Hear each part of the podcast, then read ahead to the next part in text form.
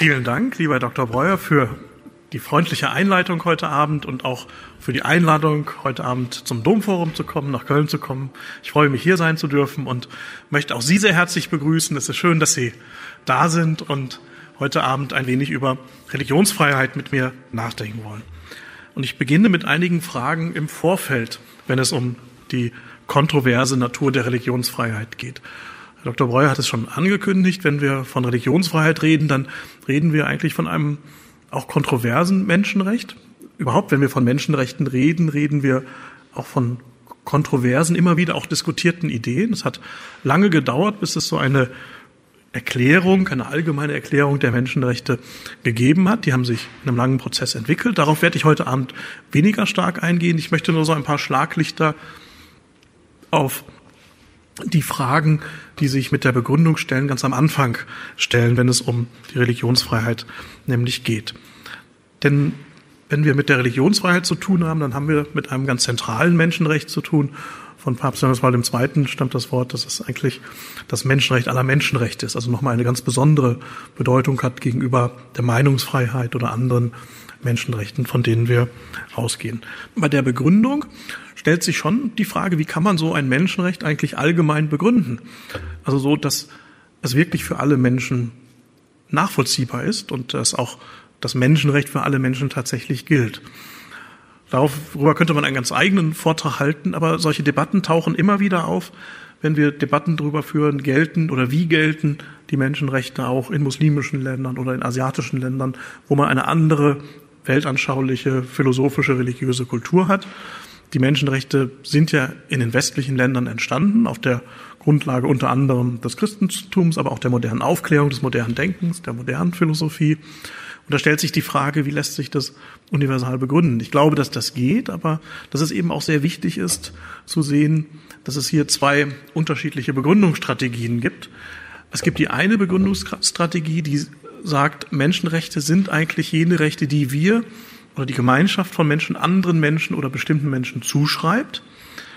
Und das ist eine sehr verbreitete. Und andere gehen ganz stark vereinfacht gesprochen davon aus, dass Menschenrechte sich stärker aus der Natur des Menschen heraus ergeben, daraus, was und wer der Mensch eigentlich ist und viel stärker verbunden ist mit dem, was wir Würde des Menschen nennen, also etwas, was der Mensch von sich selbst her hat.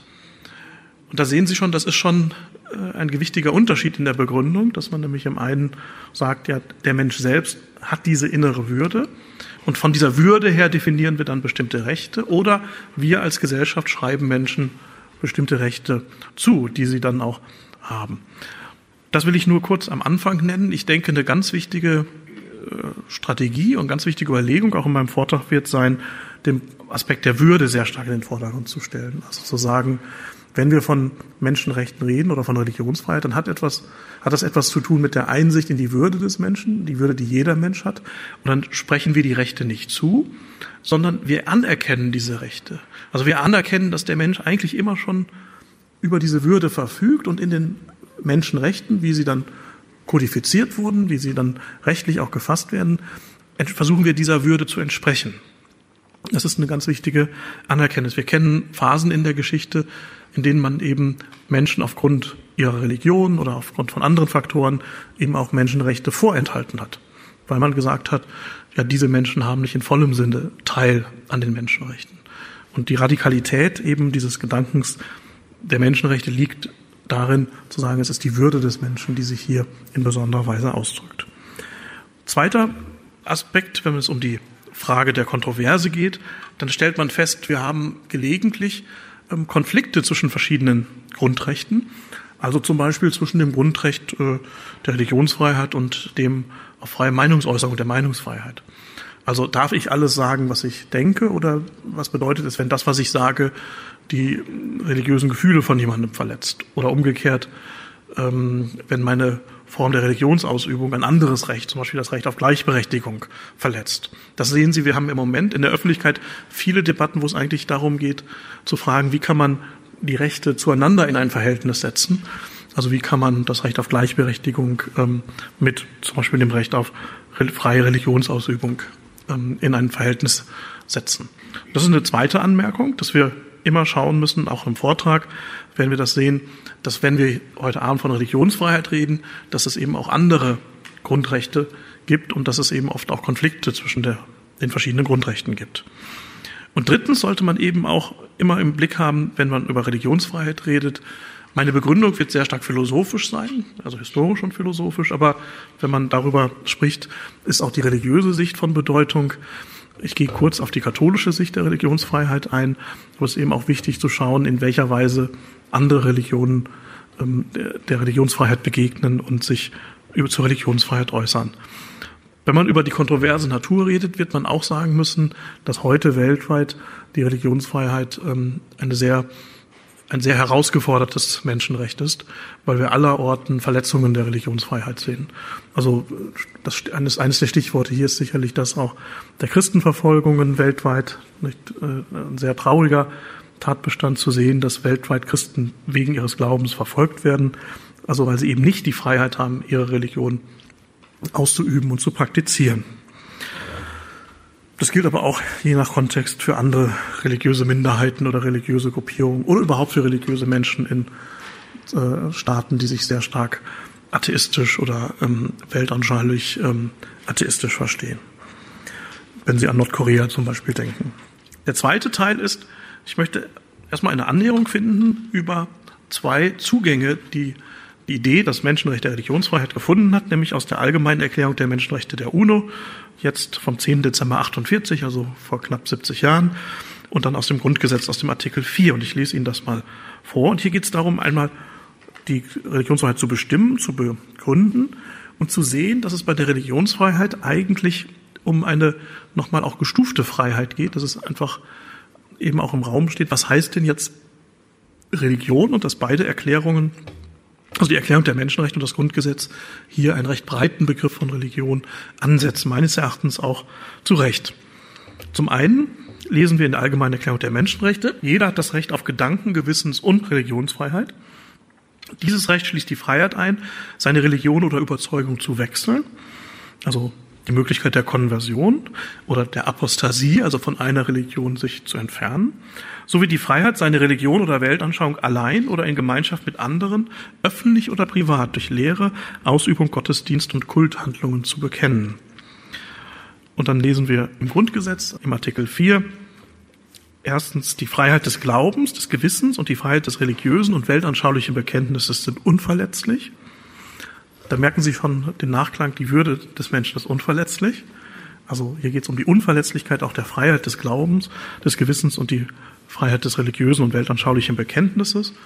Die ungestörte Religionsausübung wird gewährleistet und dann niemand darf gegen sein Gewissen zum Kriegsdienst mit der Waffe gezwungen werden. Das Nähere regelt ein Bundesgesetz.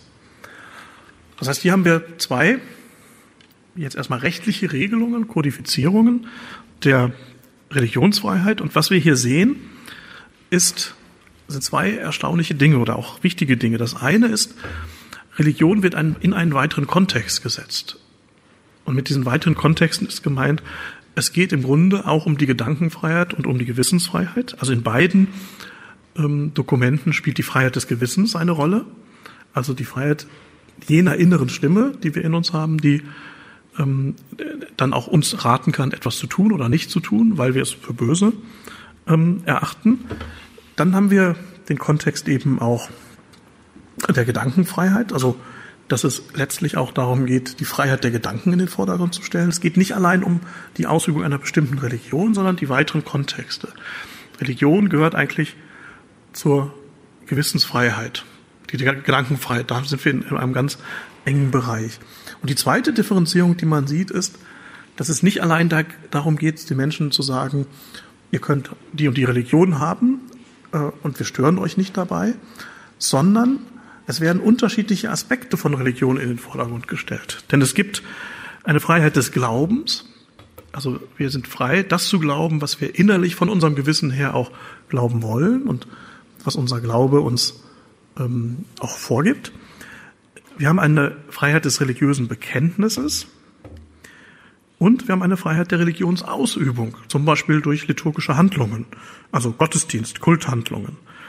Das heißt, hier wird auch nochmal zwischen dem Bekenntnis, also und der ungestörten Religionsausübung durch religiöse Handlungen unterschieden. Und das ist auch sehr wichtig. Gelegentlich hört man heute so ein, äh, eine Aussage wie die, Religion ist doch privat und solle bitte schön privat bleiben und sich auf den privaten Raum beschränken. Da wird man sagen, das ist eigentlich gegen das Menschenrecht der Religionsfreiheit, denn diese umfasst nicht nur äh, oder beschränkt sich nicht auf den privaten Bereich, sondern die öffentliche Religionsausübung, auch das öffentliche Bekenntnis, ähm, nicht öffentlich oder privat durch Lehre, Ausübung, Gottesdienst und Kulthandlung sind mit einbezogen.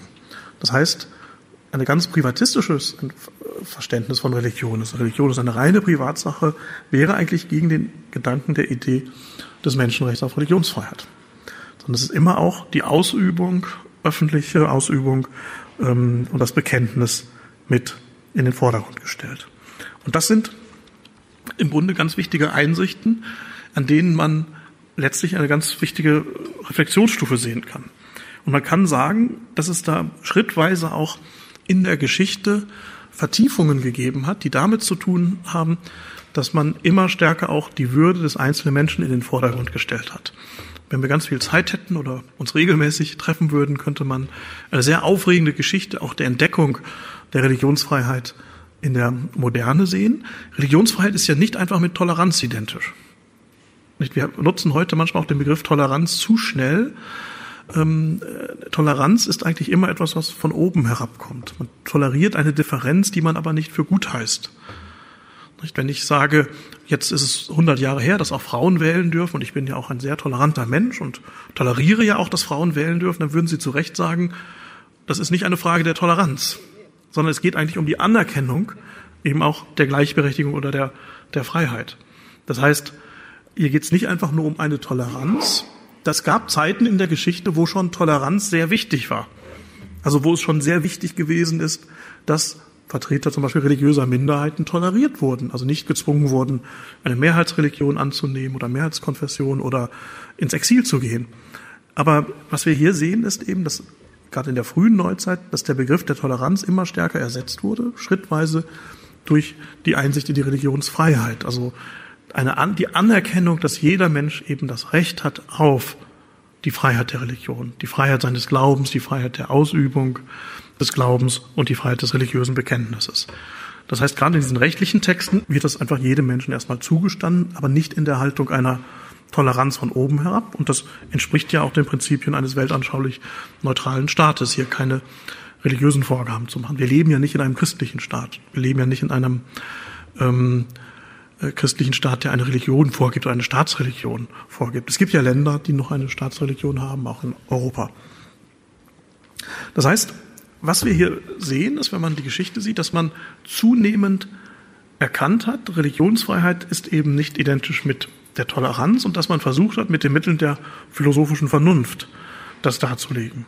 Also dass über verschiedene Phasen bis hin zu diesen rechtlichen Texten man eben gesagt hat, wenn der Mensch ein Wesen ist mit einem Gewissen, wenn der Mensch diese innere, eine Würde hat, die sich gerade darin ausdrückt, dass er ein Gewissen hat, dass er auch religiös ist, dann müssen wir auch dem Menschen zusprechen, dass er hier eine Freiheit hat, über die der Staat eigentlich nicht zu verfügen hat.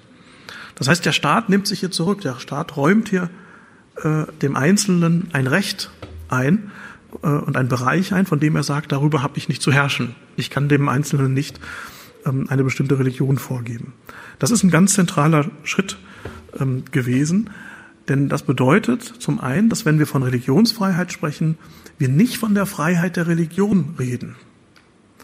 Auch das gab es mal, dass man eben sagte, Religionsfreiheit ist vornehmlich Freiheit einer bestimmten Institution oder einer bestimmten Religionsgemeinschaft, sondern es ist eine Freiheit des Individuums, des Einzelnen. Weil eben der Einzelne aufgrund seiner Würde, aufgrund seines Gewissens Religion ähm, in der Religion frei ist. Was noch hinzukommt, also was auch ähm, ganz wichtig ist, ist, dass hiermit auch die Freiheit von der Religion gemeint ist. Also Religionsfreiheit erlaubt uns religiös zu sein, und religiösen Glauben zu bekennen und äh, ihn auch auszuüben öffentlich. Aber er, diese Freiheit ermöglicht uns auch die Freiheit von der Religion, also nicht religiös zu sein. Da kann man ein Beispiel aus der Geschichte nennen.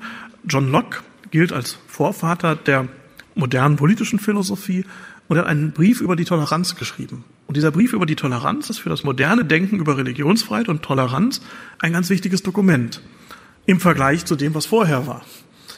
Aber Locke sagt ganz ausdrücklich, dass man auf keinen Fall äh, Atheisten tolerieren dürfe. Seine Begründung ist, dass die Atheisten ja keine göttliche Strafe äh, fürchten nach dem Tod und dass sie eigentlich unsittlich handeln oder dass man bei ihnen nie sicher sein kann, dass sie Versprechen einhalten, dass man sich wirklich auf sie verlassen kann. Das heißt, er argumentiert hier so, dass er sagt, wir brauchen für ein Gemeinwesen, brauchen wir eigentlich Menschen, die religiös sind, weil wir dann uns darauf verlassen können, dass die Leute auch ordentlich ihre Steuern zahlen. Also all die Versprechen, die wir ja implizit als Bürger machen, dass wir uns ordentlich verhalten nach den Gesetzen, dass wir Steuern zahlen. Da würde er sagen, da würde jemand, der nicht an Gott glaubt, immer versuchen, eine Art Ausweg zu finden. Deshalb dürfen die nicht toleriert werden. Es gibt aber eine zweite Gruppe, die Locke auch nicht toleriert. Das sind die Katholiken. Aber nicht aus dogmatischen Gründen im engeren Sinne, sondern der Grund liegt darin, dass er sagt, die Katholiken haben eigentlich einen zweiten politischen Souverän, unter dem sie stehen, nämlich den Papst und den, der auch als politischer Herrscher ernst genommen wird, so dass er sagt, wir können eigentlich nicht tolerieren in einem Gemeinwesen, dass es Menschen gibt, die zwei politische Herren haben. Denn dann ist unklar, unter, unter welcher Loyalität diese eigentlich stehen. Und da merken Sie über diesen kleinen Ausflug in die Geschichte, wie sehr das, was wir heute unter Religionsfreiheit verstehen, äh, doch eine radikale Natur hat. Dass der Einzelne auch die Freiheit hat, nicht zu glauben, also die Freiheit von der Religion. Und dass diese politische Frage, die dogmatische Frage gar nicht so sehr im Vordergrund steht. Und wenn man sich diese allgemeine Erklärung der Menschenrechte anschaut, dann sieht man, dass gerade die Reflexion auf die Menschenrechte auch in einem engen Kontext steht mit den Erfahrungen des Zweiten Weltkrieges, der totalitären Systeme und der Beschränkungen der Freiheit des Menschen. Hier wird eigentlich, wie in allen Grundrechten, die Macht des Staates eingeklammert, relativiert, begrenzt, um der Freiheit des Einzelnen willen. Und das ist ein ganz wichtiges ähm, Zentrum. Und im Grunde kann man das erklären, weil man eben sagt, jeder Mensch hat eine, eine Würde, die vor allen Dingen in seiner Freiheit liegt und die haben wir erst einmal anzuerkennen und zu achten. Und das Gewissen spielt dabei eine ganz wichtige Rolle. Das ist eine Erkenntnis, die vor allen Dingen in der neuzeitlichen Philosophie ganz mächtig in den Vordergrund getreten ist, die aber sich schon angedeutet hat, auch mit einem christlichen Verständnis des Menschen sehr eng verbunden ist, aber auch philosophisch eingeholt werden kann. Der Mensch ist ein Freiheitswesen und aus dieser Freiheit heraus gibt sich die Notwendigkeit, die Freiheit des anderen anzuerkennen und die nicht gerade in dem, was am wichtigsten ist, einer Fremdbestimmung zu unterstellen. Das bedeutet, dass wir als Menschen eigentlich, dass jedes staatliche System dadurch ein vorläufiges, ein vorletztes System ist, sondern nie totalitär werden kann. Totalitäre Systeme versuchen immer, alle Bereiche des Lebens sich unterzuordnen. Dass die nicht totalitären Ansätze, die eben sagen eben, die Politik, das Politische ist die vorletzte Ordnung. Diese letzte Ordnung, das ist eine Frage des Gewissens, die jeder Mensch dann für sich selbst beantworten muss. Wenn Sie die totalitären Regime sehen, dann sehen die, Sie auch relativ schnell, dass das eigentlich Formen von Quasi-Religion sind. Also Formen von die aussehen wie Religion, die fast so den Anschein von Religion haben, so komplette totalitäre Systeme werden. Eine kurze Anmerkung noch zum katholischen Verständnis, also was hier als kopernikanische Wende im Verständnis von Religionsfreiheit genannt wurde. Das hat ähm, etwas zu tun mit der Tatsache, dass lange Zeit auch die katholische Kirche Probleme hatte mit den Menschenrechten. Und die Probleme bestanden darin, dass man vor allen Dingen gemerkt hat, dass eine ganz wichtige Wurzel der Menschenrechte zum Beispiel in der französischen Revolution oder in den modernen, oft auch antikirchlichen, antireligiösen, antichristlichen, philosophischen, weltanschaulichen Bewegungen liegen. Man hat eben den Menschenrechten oft unterstellt, dass sie individualistisch seien oder subjektivistisch oder sozusagen anthropozentrisch, dass also die Menschenrechte ähm, eher etwas Antichristliches sind. Aber die Kirche hat gelernt, teilweise indem sie ihre eigene Tradition sich noch einmal näher angeschaut hat, weil sie dann unter anderem erkannt hat, dass ja eine wichtige Wurzel des Gedankens der Menschenrechte bei den Kanonisten, den Kirchenrechtlern liegt, vor allen Dingen jenen, die in Spanien tätig waren, auch zur Zeit der Kolonialisierung, als sich die Frage gestellt hat, wie gehen wir denn mit diesen Menschen in dem, was heute Südamerika ist, um? Also wie verstehen wir denn da eigentlich, dass es da Menschen gibt, die keine Christen sind? Und da hat man eben, das ist eine wichtige Wurzel unseres Menschenrechtsgedankens, diese Tradition, die dort darüber nachgedacht hat, ob es nicht Rechte gibt, die universal sind, die jeder Mensch hat, ob er nun Europäer ist oder nicht, oder ob er Christ ist oder nicht. Und die zweite Wurzel, oder die zweite Überlegung, äh, die zeigt, und hat die Kirche auch gesehen, dass sie teilweise von der säkularen Welt einiges lernen kann, was eigentlich auch aus ihrem eigenen Inneren heraus hätte kommen können. Denn wenn ich das christliche Verständnis des Menschen als Geschöpf, als zur Freiheit bestimmt ernst nehme, wenn der Mensch wirklich in einem freien Verhältnis zu Gott steht, wenn der christliche Glaube nicht damit zu tun hat, dass wir gezwungen sind zu glauben oder glauben, weil wir in eine Tradition hinein geboren wurden äh, und weil es selbstverständlich ist, sondern die Pointe geht ja darum, dass man aus Freiheit heraus Ja sagt zu Gott, dann liegt ja der Gedanke der Religionsfreiheit sehr, sehr nahe. Weil man dann sagen kann, dann muss ich doch die Freiheit haben zum Glauben. Teils hat die Kirche, da gibt es interessante Studien zu, das viel leichter gelernt, zum Beispiel in den USA. Die amerikanischen Bischöfe waren schon sehr früh, schon im 19. Jahrhundert, begeisterte Vertreter der Religionsfreiheit. Sie können sich vorstellen, warum. Weil es im Grunde im konkreten Interesse lag. Weil dort die, die Katholiken eine Minderheitsreligion waren und auf Religionsfreiheit zu pochen würde eben sagen, wir müssen doch auch die Freiheit haben, unsere Religion so auszuüben und dann auch so zu leben, Kirchen zu bauen, Schulen zu bauen und ähm, äh, religiöse Praxis ähm, zu leben, wie die anderen Angehörigen anderer Religionen. Das heißt, äh, das ist ein interessantes Phänomen, dass wir da im 19. Jahrhundert Bischöfe in den USA haben. Nicht, es waren auch amerikanische Theologen, die da im Zweiten Vatikanum eine wichtige Rolle gespielt haben. Ähm, die hatten keine Angst vor der Religionsfreiheit, weil die gesagt haben, Religionsfreiheit macht es uns möglich, dass wir glauben dürfen. Dass wir, das ist der Grund, warum wir unseren Glauben leben können.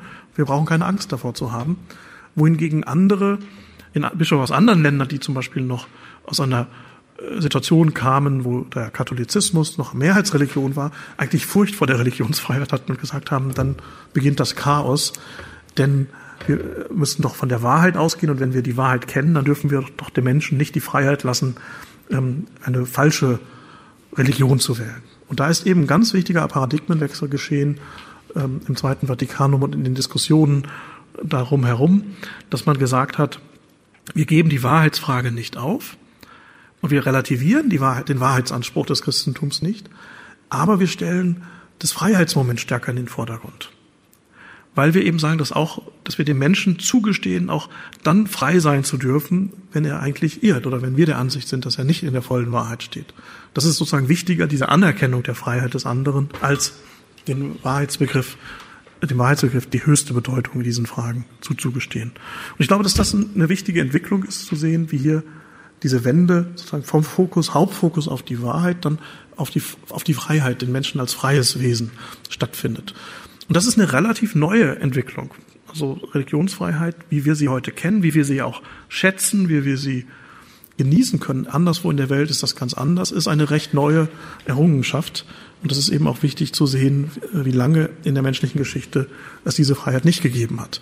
Und das ist eben auch immer wichtig, sich zu fragen, wie sieht es denn aus der Position der religiösen Minderheit aus, wenn es keine wirkliche religiöse oder Religionsfreiheit gibt.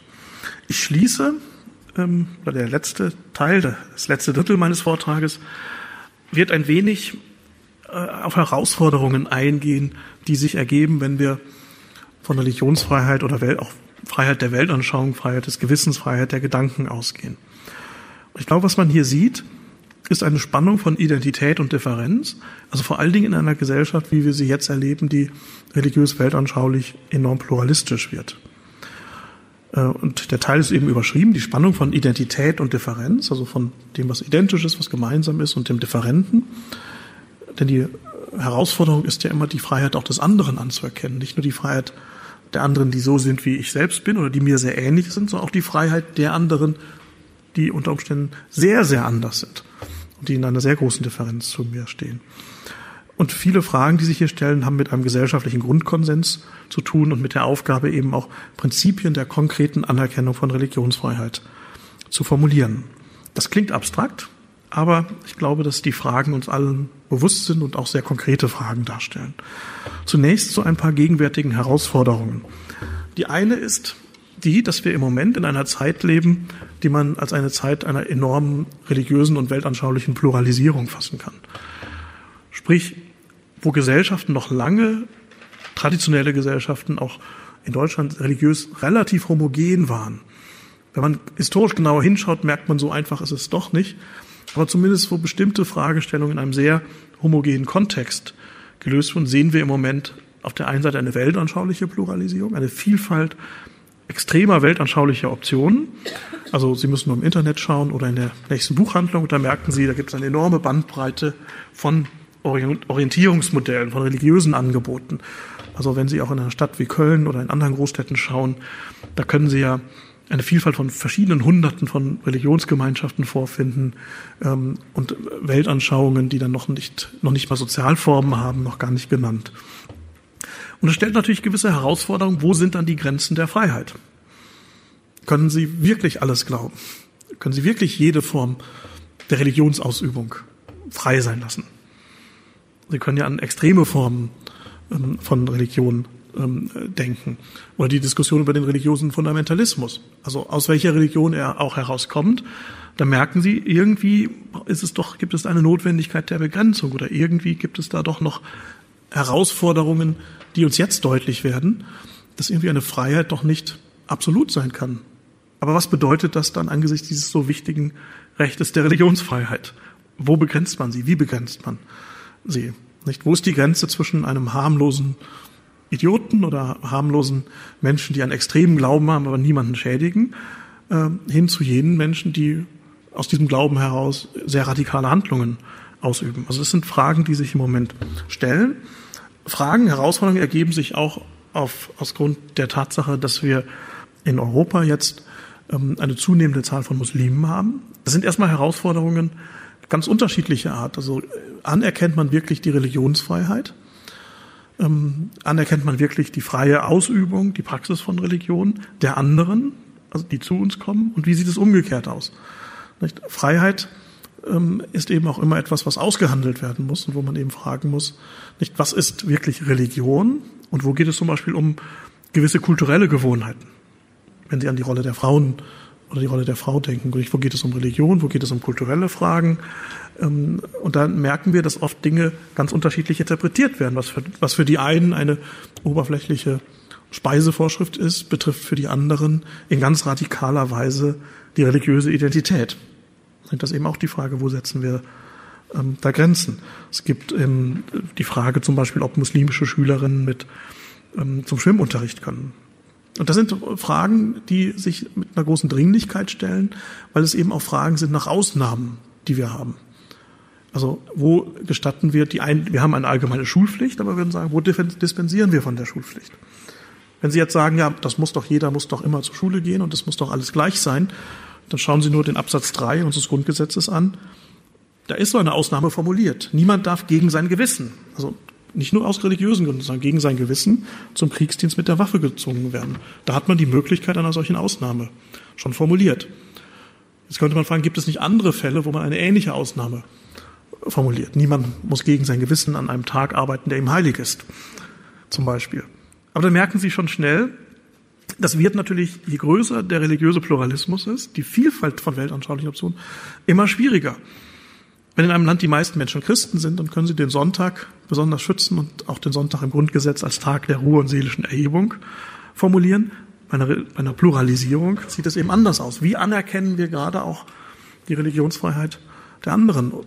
Oft gibt es, oder es gibt mittlerweile dann Diskussionen über das Kreuz im öffentlichen Raum das, die man sich auch kritisch anschauen musste, weil manchmal das Kreuz politisch instrumentalisiert wird oder als rein kultureller Gegenstand verstanden wird.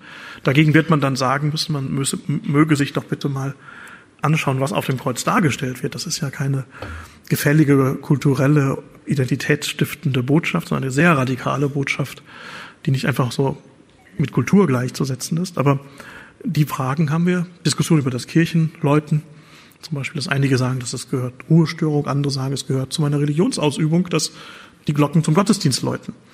Da wird man sagen, gut, das war vielleicht mal wichtig, als es keine Uhren gab oder Uhren sehr teuer waren oder kein Wecker. Wir brauchen doch heute in Zeiten von individuellen Uhren keine Glocken mehr. Da merken Sie, dass Sie mittendrin in der Frage, nicht, was heißt denn wirklich dem anderen oder sich selbst die Freiheit zu nehmen oder dem anderen die Freiheit zuzusprechen? Ähm, da sind wir mitten in diesen Debatten. Die, die Beispiele, die ich bislang genannt habe, sind nicht harmlos, weil sie schon die religiöse Identität betreffen, den Umgang mit Differenz. Und sehr oft haben diese kleinen Unterschiede gewaltige Folgen. Die haben oft, nehmen oft einen symbolischen Charakter an. Denken Sie an Gekleidungsvorschriften, die Kopftuchdebatten, nicht, dass man ganz viel in diesen Debatten zum Beispiel ins, Koch, ins Kopftuch hineinliest und interpretiert, ohne mal Menschen zu fragen, warum tragt ihr, warum tragen sie ein Kopftuch? Ähm, das sind kleine symbolische Debatten, die aber oft eine unglaubliche Wirkung haben, weil es da um viel mehr geht. Oft geht es auch viel stärker um die Identität, die man selbst hat, die eigene Identität, als die Identität der anderen. Diese Harmlosigkeit hört dort auf, wo es ähm, um den religiösen und antireligiösen Fundamentalismus gibt geht. Also ein religiöser Fundamentalismus, der die Freiheit von Menschen beschränkt oder der mit Gewalt verbunden ist oder mit radikalen Ansprüchen oder der sogar sich offen gegen die Ordnung des Grundgesetzes oder den freiheitlichen Rechtsstaat richtet. Aber ich habe auch geschrieben antireligiöser Fundamentalismus.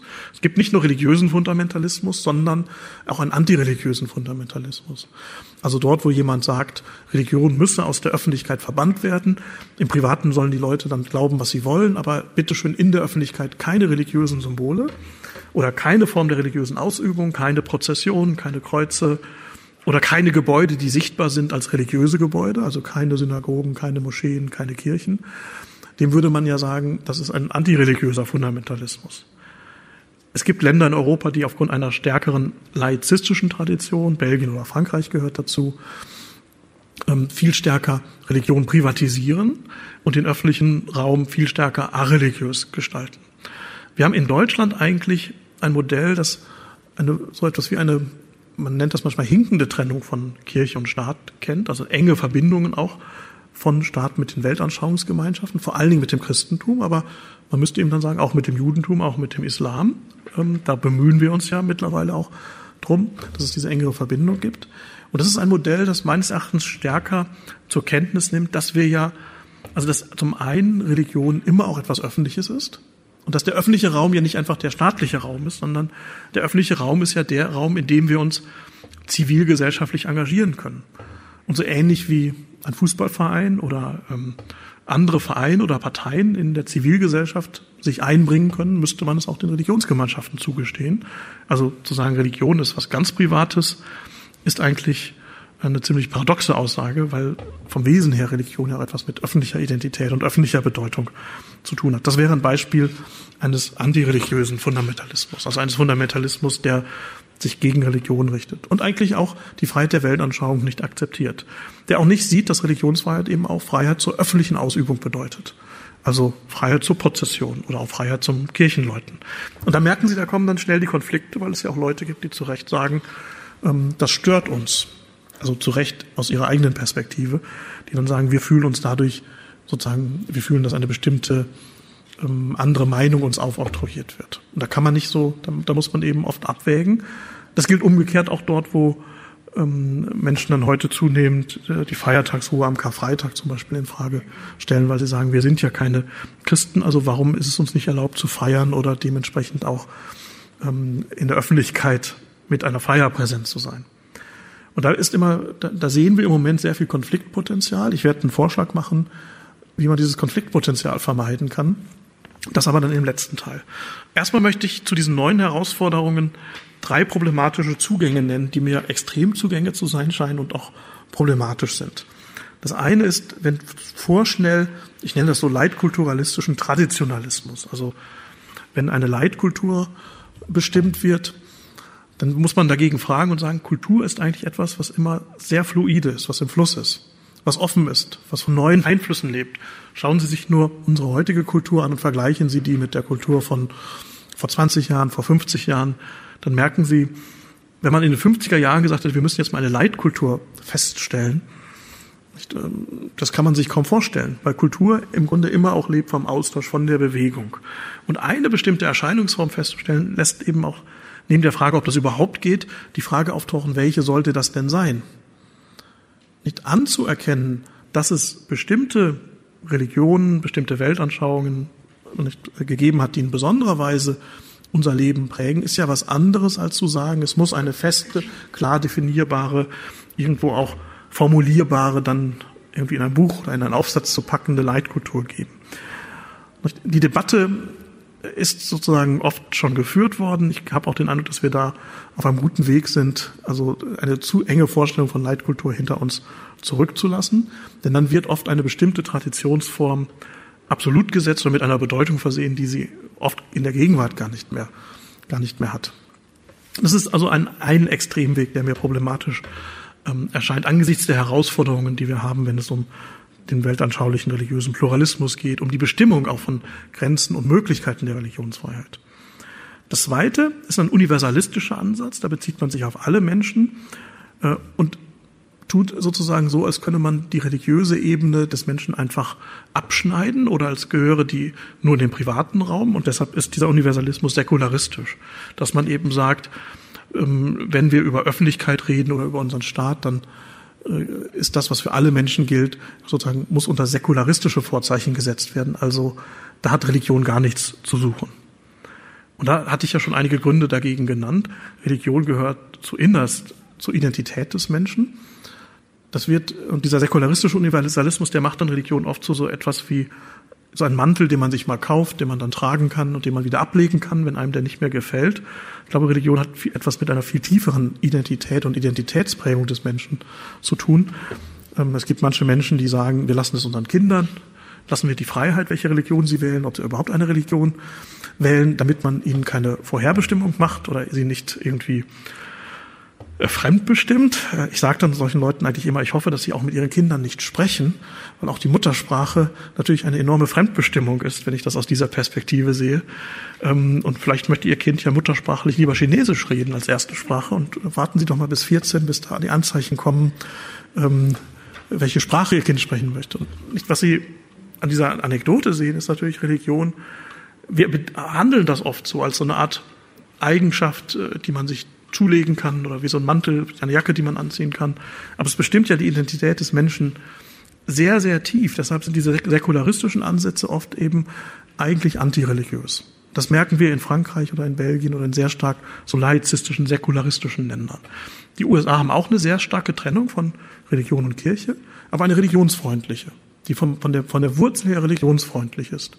In anderen Ländern, wie Frankreich, haben wir eher eine religionsskeptische, religionsfeindliche oder eine der Religion eher kritisch gegenüberstehende Trennung. Und ich glaube, dass all diese Ansätze, die von so einer einfach universalen Natur ausgehen, aber das Religiöse leugnen oder in Frage stellen, auch zutiefst problematisch sind. Die führen oft dazu, dass dann diese Betrachtung der Welt, diese säkularistische Betrachtung selbst zu einer Religion wird, selbst zu einer Ideologie wird. Ähm, dafür gibt es auch in Deutschland Beispiele. Ähm, Sie finden viele, viele Aussagen von Menschen, die sich tolerant geben der Religion gegenüber, aber sehr klar sagen, Religion müsse doch Privatsache bleiben. Und dagegen muss man sagen, wir leben nicht, das Christentum vor allen Dingen ist keine politische Religion. Wir leben nicht in einem politischen Staat, aber die Gesellschaft darf natürlich religiös geprägt sein. Und es muss uns auch möglich sein und auch Menschen anderer Religionen, auch anderer Weltanschauungen öffentlich diesen Glauben zu bekennen. Also sozusagen hier in der Innenstadt einen Stand aufzubauen oder, ähm, oder andere Formen der gesellschaftlichen ähm, Vergemeinschaftung zu begehen. Der sogenannte Verbandskatholizismus ist ja voll von solchen Gemeinschaften.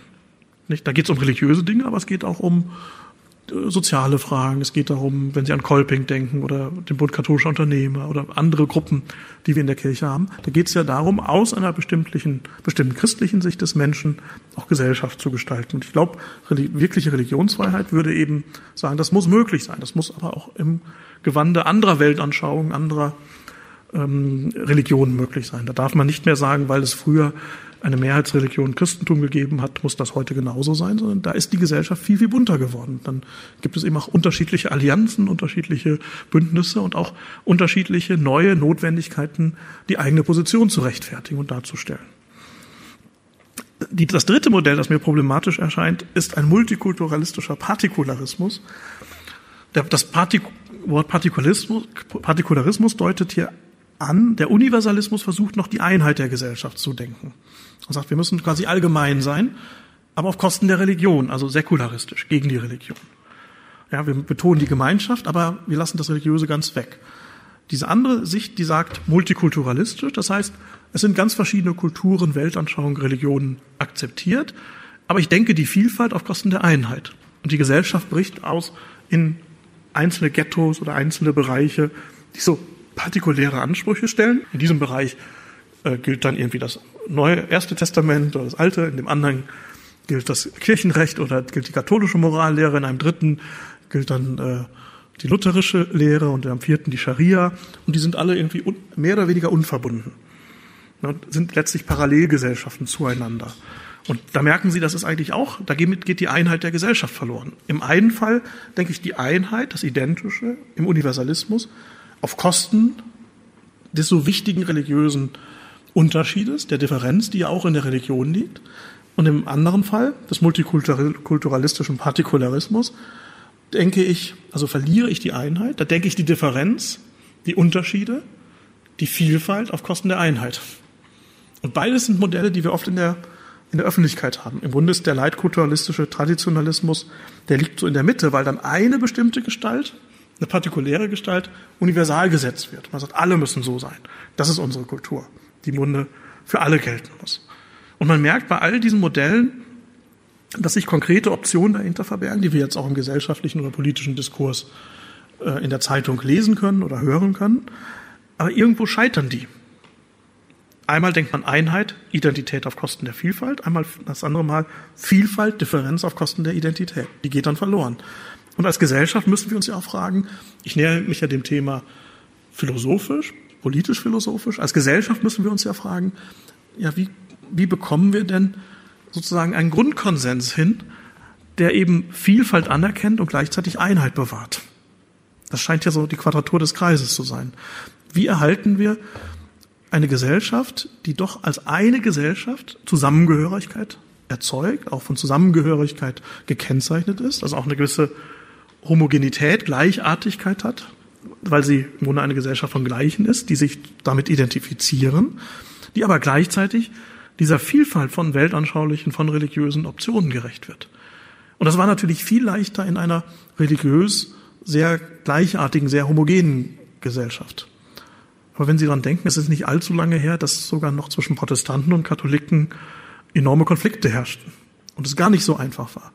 Und wenn wir mal die Geschichte Europas uns anschauen und auch des Dreißigjährigen Krieges, dann stellen wir fest, dass es auch nicht lange her ist, dass es noch innerhalb des Christentums Bürgerkriege gegeben hat wo teilweise Religion instrumentalisiert wurde, also genutzt wurde, aber wo eben religiöse Argumente immer auch eine starke Rolle gespielt haben.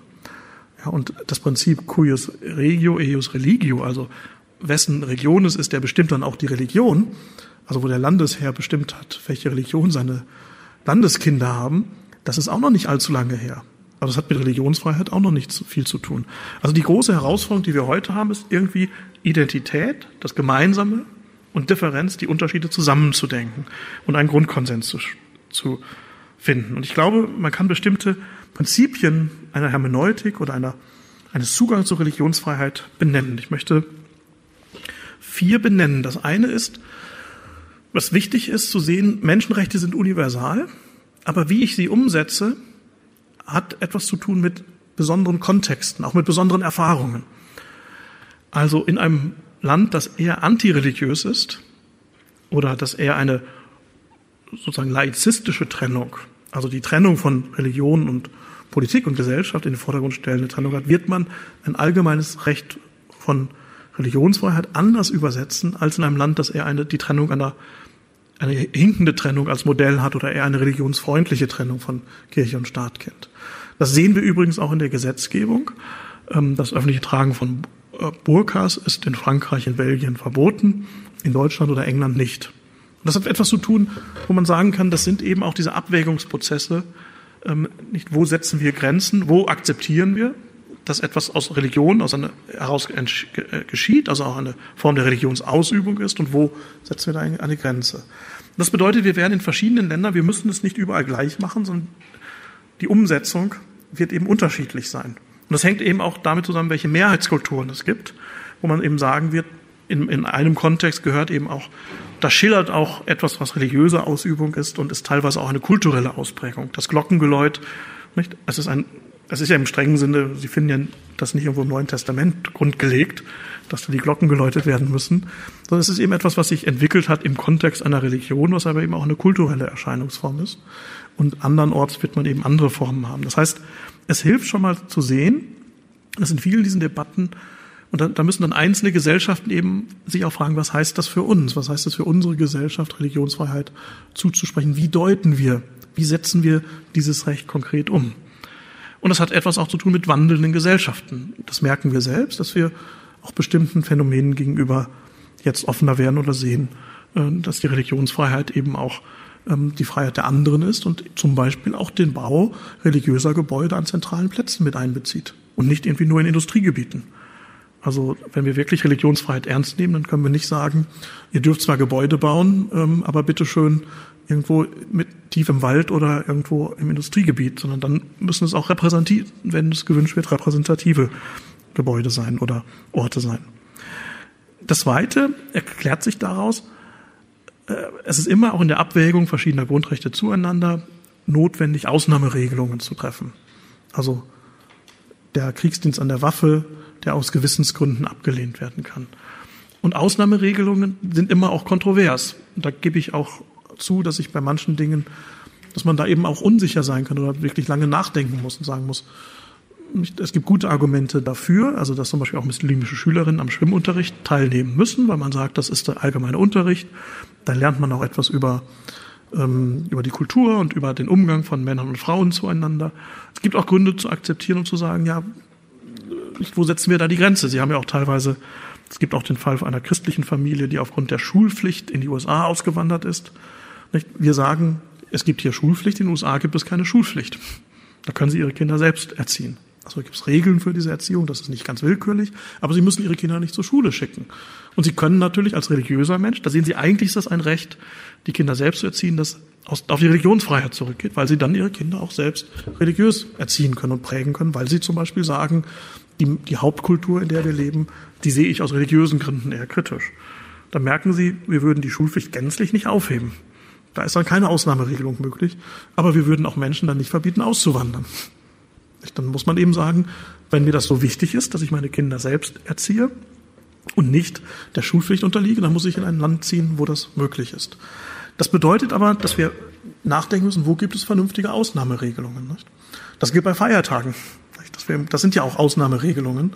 Der Feiertag nicht, innerhalb der Woche ist ja eine Ausnahmeregelung, wo man dann Menschen einer bestimmten Religion zugesteht, ihr müsst an diesem Tag nicht arbeiten, weil Weihnachten ist.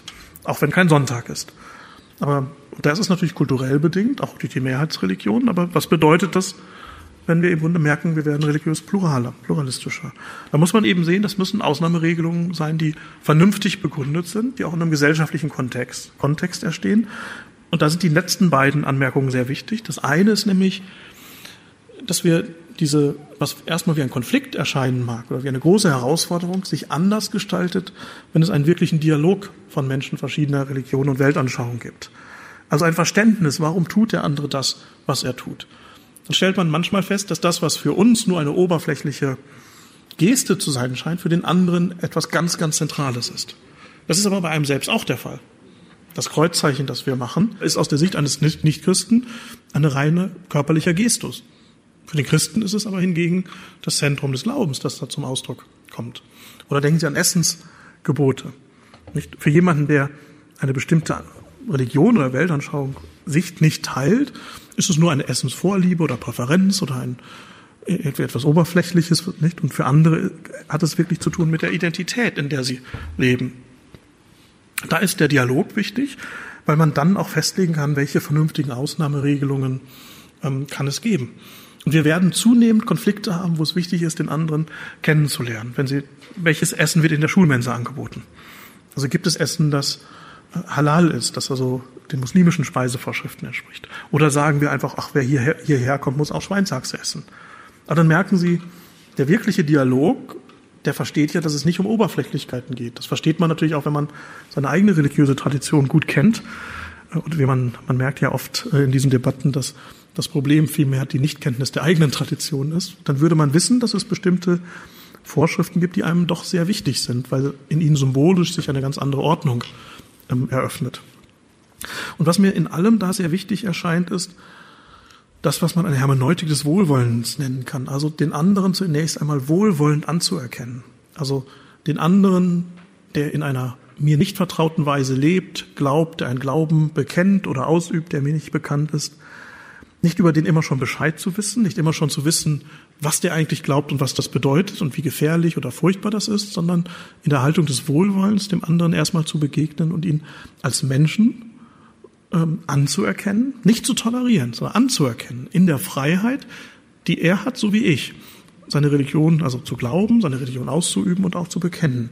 Und ich glaube, dass in vielen dieser Konflikte, da sind wir als Gesellschaft auch auf einem guten Weg, dieses Prinzip des Wohlwollens, des Dialoges uns helfen kann, viele Konflikte auch zu entschärfen und eben auch in einem Dialog den anderen erst einmal kennenzulernen. Den anderen kennenzulernen bedeutet ja nicht, alles, was er denkt, glaubt oder sagt, gut zu heißen oder auch selbst zu glauben, aber zunächst einmal anzuerkennen, der andere Mensch ist ein Mensch wie ich, der aus seiner Freiheit heraus eben einen anderen Glauben hat, ein anderes Bekenntnis hat oder gar kein Bekenntnis hat. Also weil er zum Beispiel religiös äh, indifferent ist oder keinen religiösen Glauben hat.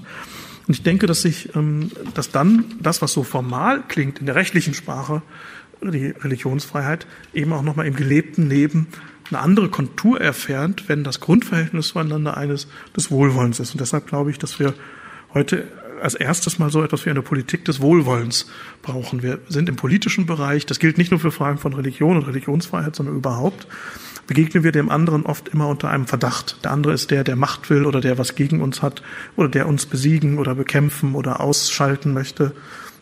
Denken Sie an die weltweiten Konflikte. Die Perspektive des Wohlwollens räumt erstmal dem anderen ein, dass er zunächst einmal wie ich ist. Und dass er zunächst mal als Mensch wie ich dieselbe Würde hat, damit auch dieselbe Freiheit, sein, etwas zu glauben, nicht zu glauben, zu bekennen, eine Religion auszuüben. Und dass es meine Aufgabe auch im Dialog ist, dem anderen im Verständnis näher zu kommen, ohne dass ich meine Identität damit aufgebe. Ich glaube, ein wirklicher Dialog und eine wirkliche Anerkennung des anderen bedeutet nicht, meine eigene Identität aufzugeben, sondern gerade in meiner Identität zu wachsen in der Begegnung mit dem anderen. Und da sind tatsächlich heute noch viele Herausforderungen. Wir werden es sicher in der Diskussion noch sehen, dass die größte Bedrohung ähm, sehr oft heute die mangelnde Kenntnis oder Vertrautheit mit der eigenen Tradition ist. Denn wenn man in der eigenen Tradition feststeht, dann ist die äh, Verunsicherung durch den anderen, der aus einer anderen Tradition kommt, wesentlich weniger groß, als wenn man selbst dieser Tradition schon unsicher geworden ist. Und in diesem Sinne möchte ich schließen. Danke Ihnen für Ihre Aufmerksamkeit und freue mich auf die Diskussion. Vielen Dank.